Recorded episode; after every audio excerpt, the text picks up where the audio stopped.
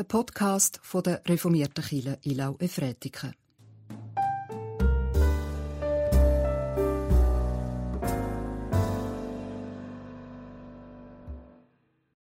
Seid bereit und sorgt dafür, dass eure Lampen brennen. So steht's geschrieben im Lukas-Evangelium im 35. Kapitel. Seid bereit und sorgt dafür, dass eure Lampen brennen. Es ist die Woche vom Sonntag, am 22. November, am Ewigkeitssonntag. Und wir nehmen eine Auszeit und wir feiern Gottesdienst im Namen von Gott und Vater, dem Sohn Jesus Christus und dem Heiligen Geist. Amen. Es ist die Woche vom Ewigkeitssonntag. Ich habe als Pfarrer ein Privileg. Ich darf immer wieder Trauergespräche führen mit Angehörigen, wo jemand verstorben ist. Und dann erlebe ich, wie mir die Angehörigen erzählen und immer wieder denke, jede Menschengeschichte ist einzigartig. Es sind eben Geschichten, so wie sie nur das Leben kann schreiben Und ich erlebe die Dankbarkeit der Angehörigen. Ich erlebe aber auch, wie Angehörige leer bleiben oder wenn sie verletzt sind, wenn sie jemanden vielleicht schätzen für eine bestimmte Seite, wie ihn aber auch anders sehr Mühe gemacht hat. Und dann frage ich mich jeweils, was wird mir einisch über mich berichten? Wenn Pfarrerin oder Pfarrer das Trauergespräch führen Wird man denen vor allem haben, er ist ein guter Pfarrer? Oder wird man betonen, er ist ein guter Ehemann? Oder werden sie sagen, er ist vor allem ein guter Vater? Oder ein guter Freund? Und dann frage ich mich, was von all dem ist mir am wichtigsten? Das ist auch der Ewigkeitssonntag, wenn wir über die Verstorbenen nachdenken und uns erinnern, dann kommt auch uns der Tod näher. Und er macht uns wieder neu bewusst, wie kostbar das Leben ist. Und dass wir in diesem Leben eine gewisse Aufgabe haben. Zeit nicht einfach so sollen verstreichen. Wir werden heute an diesem Ewigkeitssonntag in der Kirche Namen verlesen von den Menschen, die seit dem letzten Ewigkeitssonntag verstorben sind. Und in so einer Pandemiezeit tut man sich vieles noch einmal neu überlegen und macht sich Gedanken, warum, dass man das macht, was man eben macht. Und ich bin hin und her gerissen ob wir in der Kirche wirklich die Namen sollen verlesen. Es gibt auch Argumente dagegen. Zum Beispiel, dass in der Kirche nur, immer nur ein Bruchteil der Menschen wird können teilnehmen wo ein Angehöriger verloren hat, wegen unserer Beschränkung auf 50 Personen. Und dann ist mir aufgefallen, dass ja hinter jedem Menschennamen ein Menschenleben steht wo Gott hat wollen, wo Gott als Schöpfer hat erschaffen, wo für Gott so kostbar ist dass er für den Mensch seinen Sohn hat gegeben, in eine Futterkrippe und ans Kreuz. Und darum verstehe ich das Vorlesen von diesen Namen als ein Lobpreis, als eine Dankbarkeit Gott gegenüber. Der Wochenpsalm von dieser Woche ist der 90. Psalm. Und der Lesungstext, den ich darüber predigen will, ist der erste Korintherbrief im 15. Kapitel ab dem Vers 35. Es wird aber jemand sagen, wie werden die Toten auferweckt? Und mit was für einem Leib kommen sie? Tor was du säst, wird nicht lebendig. Es sterbe denn. Und was du säst, du säst nicht ein Leib, der werden soll, sondern ein nacktes Korn, es sei von Weizen oder von einem der anderen Samenkörner. Gott aber gibt ihm einen Leib, wie er gewollt hat, und jedem der Samen seinen eigenen Leib. Nicht alles Fleisch ist dasselbe Fleisch, sondern ein anderes ist das der Menschen, und ein anderes das Fleisch des Viehs, und ein anderes das der Vögel, und ein anderes das der Fische.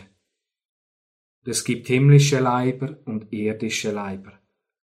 Aber anders ist der Glanz der himmlischen, anders der der irdischen. Ein anderer der Glanz der Sonne und ein anderer der Glanz des Mondes und ein anderer der Glanz der Sterne, denn es unterscheidet sich Stern von Stern an Glanz.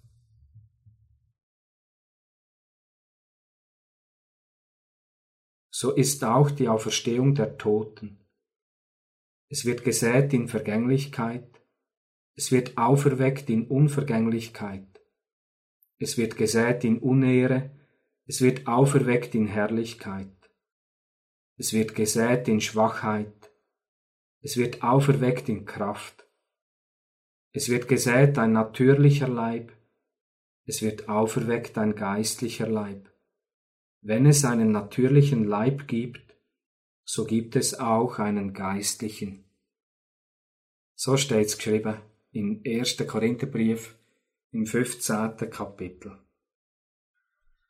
Man sagt ja, es gibt keine dummen Fragen. Aber der Paulus, er sieht das anders. Da wird ihm die Frage gestellt, wie sollen die Toten noch verweckt werden? Und vor allem, wenn doch der Lieb verwesen tut, mit was für einem Lieb sollen sie kommen? Auf das sagt er zuerst einmal, du Narr, du Tor. Man kann auch ein freundlicher übersetzen, was du da sagst, ist gedankenlos. Oder so zu fragen, das ist ohne Vernunft. Und warum? Warum kommt er zuerst mit einem Schimpfwort, der Paulus?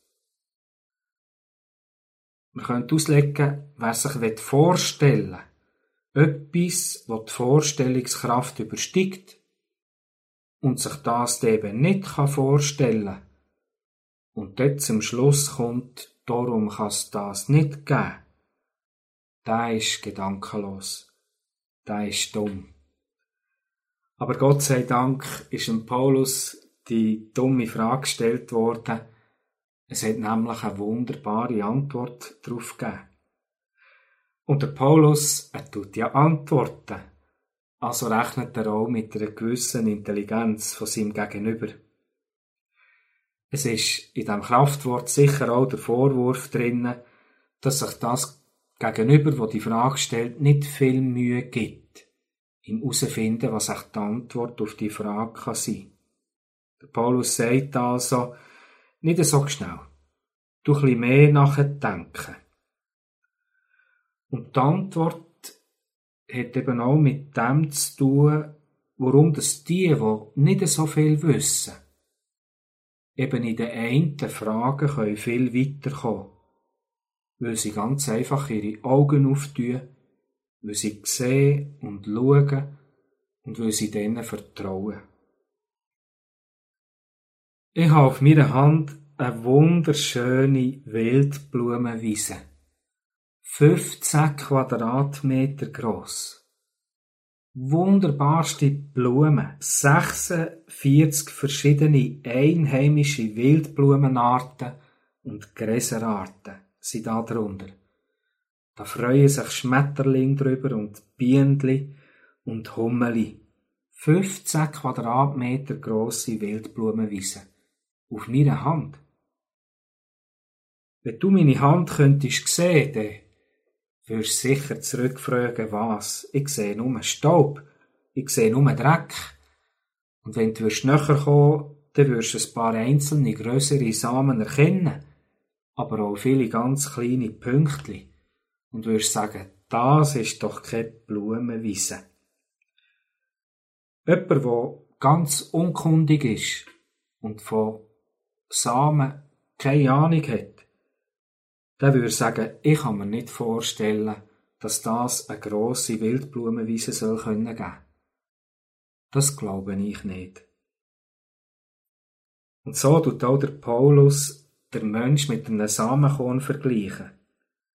Er sagt, es ist noch nicht sichtbar, was das soll werden. Wir sehen Samen. Wir sehen ein Korn. Und aus der Erfahrung wissen wir, es gibt Rocken oder eine Eiche oder eine Mohnblume. Der Samen, der muss aufbrechen. Er muss in Erde verloren werden, damit etwas gewonnen werden kann. Und der Paulus sagt, so ist es mit uns Menschen auch. Unsere Liebe, unsere Körper, wir sind wie so ein Korn, wo dann neu soll aufgehen. Er sagt, so ist auch die Verstehung der Toten. Jetzt sind wir vergänglich, aber auferweckt werden wir unvergänglich. Jetzt sind wir dürftig und bedürftig. Auferweckt werden wir in Herrlichkeit. Jetzt sind wir immer wieder auch schwach. Auferweckt werden wir in Kraft. Wir sind, wir haben einen natürlichen Lieb. Wir werden einen geistlichen Lieb haben. Sich das vorstellen, das ist schwierig. Wir wissen, welche Wunder das ein Gärtner oder eine Bäuerin kann vollbringen kann. Dass sie können säen oder pflanzen und dann können wir im nächsten Frühling einen wunderschönen Garten bewundern. Oder es haben viele Menschen zu essen.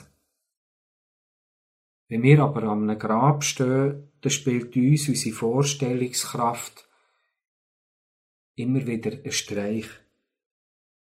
Aber der Paulus sagt, es ist dumm, zu meinen, das sei das Ende. Es ist töricht, zu meinen, der Tod habe in unserem Leben das letzte Wort, nur weil wir nie gesehen haben, was auf der anderen Seite ist. Wir dürfen Jesus Christus vertrauen. Er, wo der grosse Gärtner ist.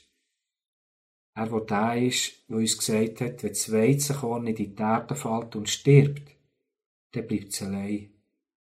Wenn es aber stirbt, dann bringt es viel Frucht. Amen. Ewiger Gott, du bist der, wo die Zeit erschaffen hat. Du bist der, wo die Zeit in seinen Händen hat. Wir erinnern uns an die Menschen, die einmal zu unserem Leben gehört haben und jetzt nicht mehr da sind. Wir spüren die Liebe, die uns noch immer verbindet, die aber auch wehtut, weil sie uns fehlen.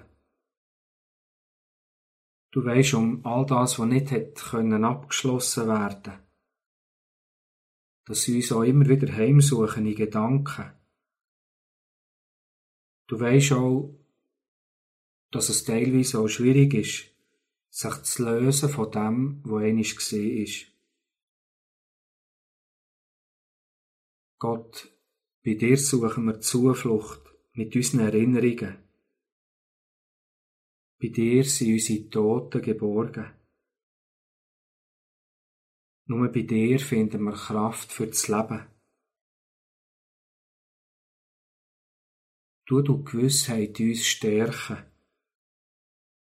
dass du uns vergeben hast, dass wir in dir dürfen zur Ruhe kommen, über all dem, was wir nicht mehr ändern können. Tu du alle Trauer heilen und neue Freude verhindern.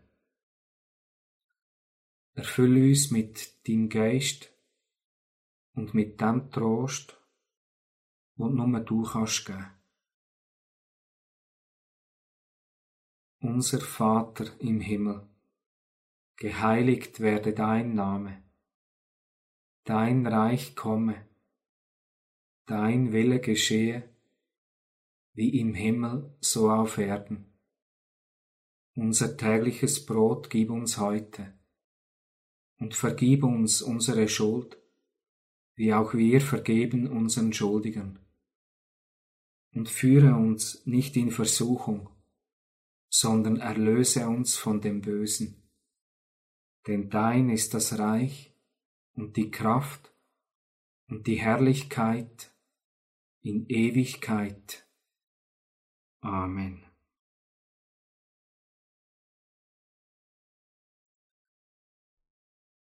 Ich werde dir und Ihnen eine ganz gute Woche wünschen. Eine Woche, die noch prägt ist von dem Ewigkeitssonntag. Und ich freue mich dann, wenn der Advent anfangen tut. Es ist eine spezielle Zeit. Es ist auch für mich als Pfarrer eine Herausforderung, weil es eine Zeit ist, wo die Gemeinde weniger gut spürbar ist. Und ich würde mich darum freuen, wenn ich wieder ein paar Zeichen bekomme. Ein Brief, eine Karte, ein E-Mail, jemand, wo man auf der Anrufbeantworter redet. Mir nimmt Wunder, wie geht's dir in dieser Zeit? Wie erleben Sie diese Zeit? Ich freue mich über jedes Zeichen und wünsche eine gute Woche. Es segne uns und behüte uns, der ewige und barmherzige Gott, der Vater, der Sohn und der Heilige Geist. Amen.